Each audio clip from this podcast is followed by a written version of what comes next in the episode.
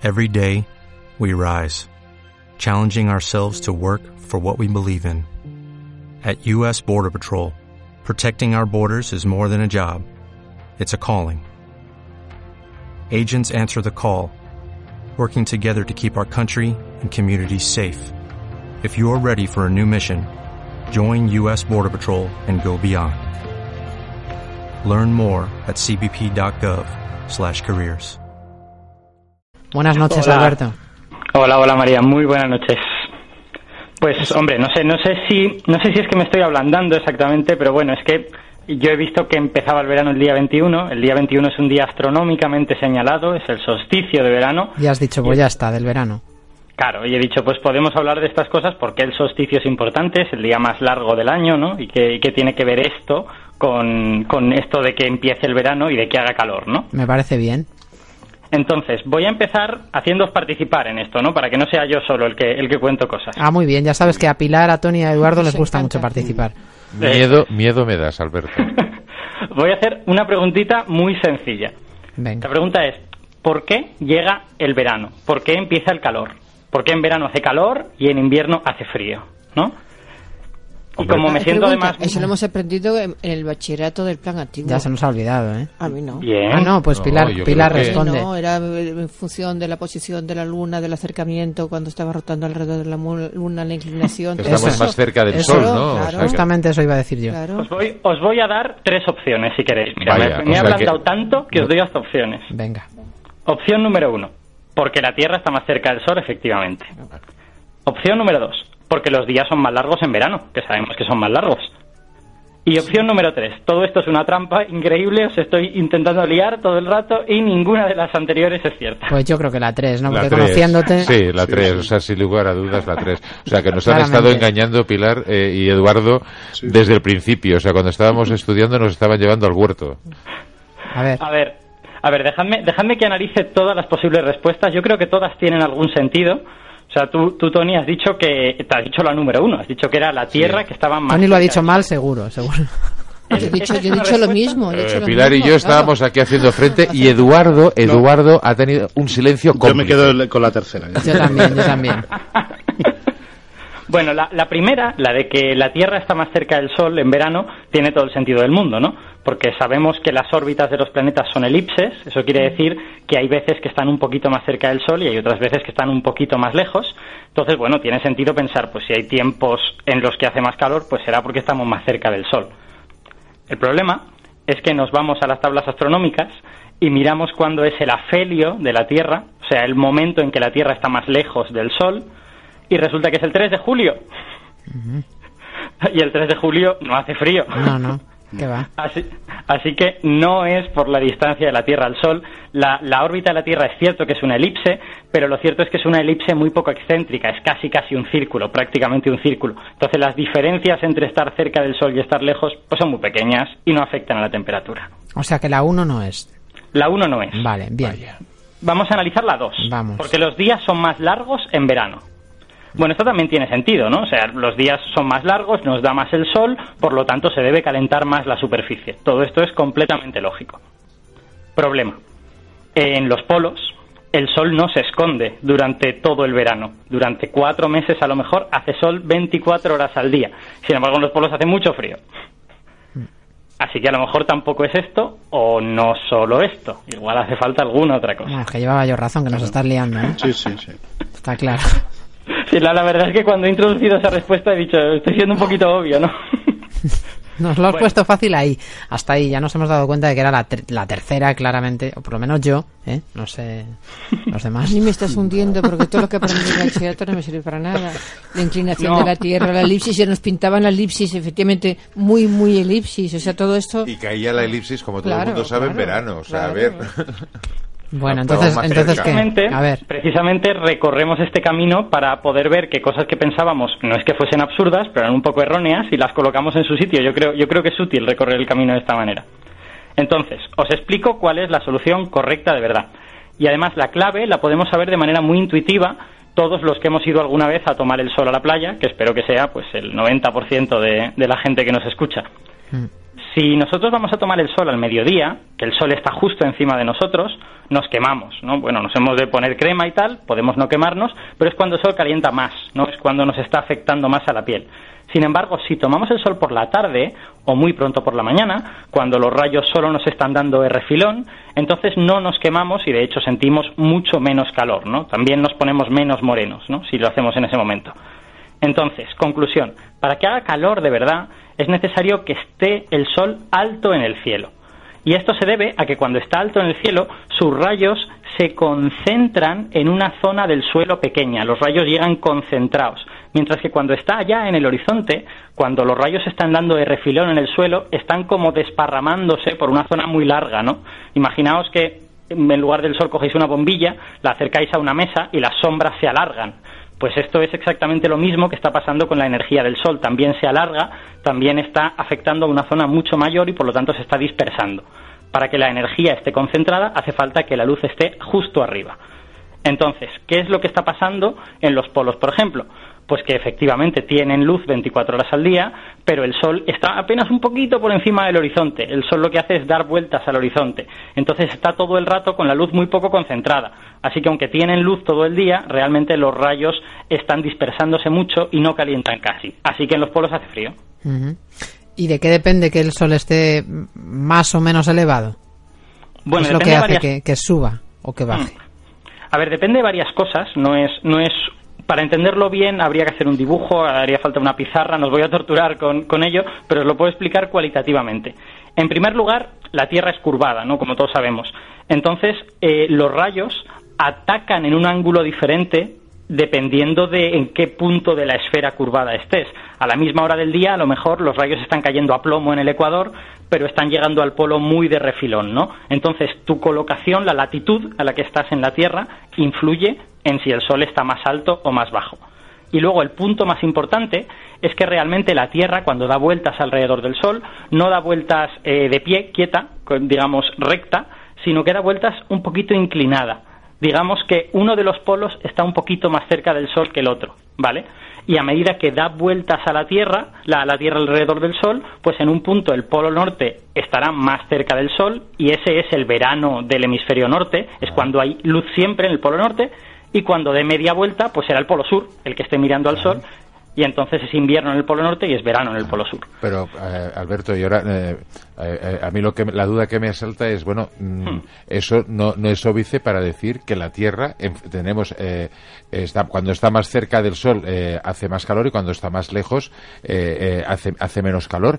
Por, por eso hay diferentes temperaturas en el planeta en función de la posición del planeta con respecto al Sol. O sea, no solamente de su distancia, sino de su propia posición en la rotación. Y la inclinación de la Tierra, que te apuntaba, las dos Claro. cosas. También lo acabas de A decir ver. que sí. Sí, sí, efectivamente. Yo cuando has dicho lo de la inclinación he dicho, he dicho Pilar va muy bien en ese sentido. El- la distancia al Sol, el problema es que la diferencia es demasiado pequeña y se acaba difuminando con la, la capacidad de difundir energía que tiene la atmósfera. O sea, a lo mejor sí que es verdad que recibes un poquitín más de energía cuando estás cerca del Sol, pero la atmósfera enseguida la redistribuye y eso no se nota especialmente. Son, son diferencias prácticamente mínimas. Es que es una diferencia menor del 1% realmente. Y, y luego otra pregunta eh, chorra seguramente. A nos, verla. nos dicen los, eh, los entendidos que el verano es el día 21, eh, puede, puede oscilar. Pero entonces, ¿por qué el día más largo es eh, el, el día 23? Que es la, eh, el día que se hace la- en, la- en una buena parte de España la verbena de San Juan. O sea, ¿por qué hay esa diferencia? ¿Cuál es el motivo? A ver, el día más largo este año es el día 21, no es el día 23. ¿Será el 21? Ah. Sí, yo creo, yo creo que se coloca el 23 por motivos tradicionales y porque hay algún año que sí que cae cerca del 23. Pero el problema es que durante el ciclo de cuatro años eh, bisiestos, entre año bisiesto y año bisiesto, eh, este, este tipo de eventos se van retrasando, ¿no? Y por eso al final añades un día para volver a recolocarlos. Vale. Entonces por eso van bailando de un día a otro. Bueno, ¿qué más, nos cosa- qué más cosas nos quieres contar sobre, sobre estaciones esta noche, Alberto? Bueno, os voy a contar otra cosa, que no es solo contaros una cosa, sino que es haceros un anuncio de algo de lo que vamos a hablar. Estaba pensando yo hoy, cuando, cuando pensaba en esto de que realmente es una pena que las estaciones de la Tierra no se deban a la distancia al Sol, porque eso sería lo que haría todo mucho más fácil y todos lo entenderíamos muy sencillamente. Entonces se me ocurrió que aunque en la Tierra esa no sea la razón de que haya estaciones, hay alguien en el sistema solar cuyas estaciones sí que notan mucho la distancia al Sol. Y además es alguien que está, va a estar muy de moda dentro de muy poquito, estuvo muy de moda hace unos años también, y es el planeta destronado, es Plutón, ¿vale?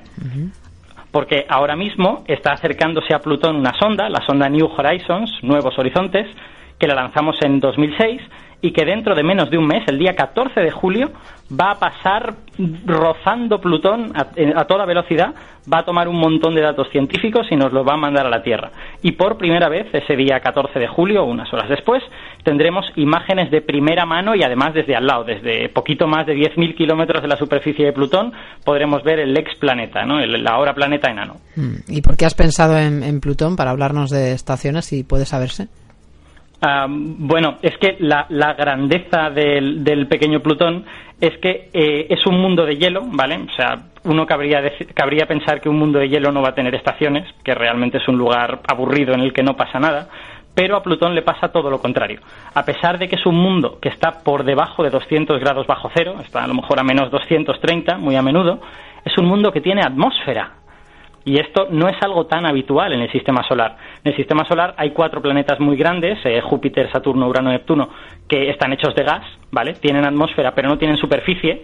Y luego hay un montón de planetas que tienen superficie pero no tienen atmósfera, como Mercurio, como todos los asteroides, como la mayor parte de las lunas, ¿no?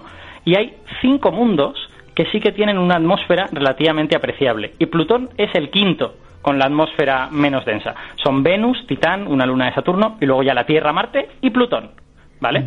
Y el hecho de que un mundo de hielo como Plutón tenga atmósfera es muy interesante, porque lo que está sucediendo en Plutón es que el Sol, a pesar de estar muy lejos, está evaporando una parte de los hielos que hay en la superficie de Plutón y está haciendo que se cree una atmósfera hecha con esos vapores a su alrededor. Es 100.000 veces más tenue que la de la Tierra, así que no es que sea una gran atmósfera, pero a pesar de ello es suficiente para provocar un clima global en Plutón. Eh, creemos, de hecho, que los hielos pueden estar evaporándose en un hemisferio y trasladarse al otro, trasladando así el calor del Sol de un hemisferio al otro. Es decir, es posible que esta atmósfera de Plutón permita que todo Plutón mantenga la temperatura a nivel global. Y esto es algo muy interesante en un mundo que está tan lejos del Sol y que pensaríamos que no tiene ninguna manera de mantener, de mantener la temperatura. Eh, de hecho, lo que creemos que pasa es que en, la, en el hemisferio en el que está dando el Sol se evaporan esos hielos y que esos hielos viajan, de esos vapores viajan de manera, de manera automática al otro hemisferio y allí se congelan, ¿no? Eso querría decir que Plutón tiene vientos y es posible que incluso tenga nubes, lo cual demostraría que la meteorología no es solo una cosa de planetas cálidos como el nuestro. El problema es que todas estas deducciones vienen de observaciones que son muy lejanas, ¿no? Por ejemplo, cuando descubrimos la atmósfera de Plutón, la descubrimos viendo cómo pasaba por delante de una estrella. Fue un descubrimiento muy bonito, porque esperábamos que la estrella se apagara de repente al pasar atrás de Plutón, y lo que hizo la estrella fue apagarse poquito a poco, poquito a poco, a medida que se hundía en la atmósfera de Plutón y al final apagarse completamente. Así, así descubrimos que Plutón tenía atmósfera. Bueno, entonces Alberto, nos estás diciendo que en, que en Plutón hay estaciones también, como en la Tierra. Bueno, vaya, si las hay. y además con diferencias muy notables respecto a la Tierra. No os puedo contar todos los detalles porque nos pasaríamos, bueno, daría para un programa entero, pero os voy a contar una sola esta cosa que, le gustaba tanto a Tony, de que la temperatura tuviera que ver con la cercanía al Sol, en Plutón es cierta. Porque la órbita de Plutón sí es una elipse alargada, ¿no? Hay diferencia entre cuando está cerca y cuando está lejos. Entonces, lo que sucede en Plutón es que el verano del hemisferio norte, que es cuando Plutón está cerca del Sol, es mucho más cálido que el verano del hemisferio sur, en el que Plutón está lejos del Sol. Y cuando ese verano pasa y se convierte en el otoño del hemisferio norte, el otoño es gélido, el otoño de Plutón es extremadamente frío porque el planeta se ha ido muy lejos del Sol. De hecho, creemos que durante ese otoño es posible que toda la atmósfera se congele, caiga y desaparezca. Se convierta en hielo durante varios meses de Plutón, que son varias décadas de, de la Tierra, ¿no? Eh, es posible incluso que sucedan cosas del tipo que tenga casquetes polares en el Ecuador, porque la inclinación de Plutón es diferente a la nuestra. Esto que os digo de que, de que la Tierra está como, como ladeada respecto al Sol, pues Plutón está tumbado directamente. Entonces Plutón tiene unas estaciones que son muy distintas. sus polos tienen Sol durante décadas de la Tierra. Entonces, tenemos ideas muy interesantes acerca de qué puede estar pasando en Plutón, os estoy contando unas cuantas, pero pensad que ninguna de esas es un hecho comprobado. O sea, son cosas que estamos deduciendo de modelos climáticos que tenemos de Plutón, igual que los de la Tierra. Y de la misma manera que los de la Tierra, que necesitan datos muy buenos para, para que funcionen bien y para que sean predictivos, los de Plutón no tienen esos datos tan buenos porque desde la Tierra no podemos observar Plutón con esta precisión. Entonces, en cuanto llegue la New Horizons a Plutón, en menos de un mes, va a darnos datos que se van a cargar la mitad de las cosas que yo podría deciros. Por eso no os lo quiero contar hoy. Ya os lo contaré entre un mes cuando sepamos qué es lo bueno y qué es lo malo. Cuando llegue la New Horizons se va a cargar la mitad de las especulaciones y va a empezar un mundo nuevo a la hora de entender Plutón. Y ahí sí que podremos poner a nuestros ordenadores a trabajar y descubrir qué es lo que pasa durante el año de Plutón, si la atmósfera se congela, si hay casquetes polares, si no hay casquetes polares.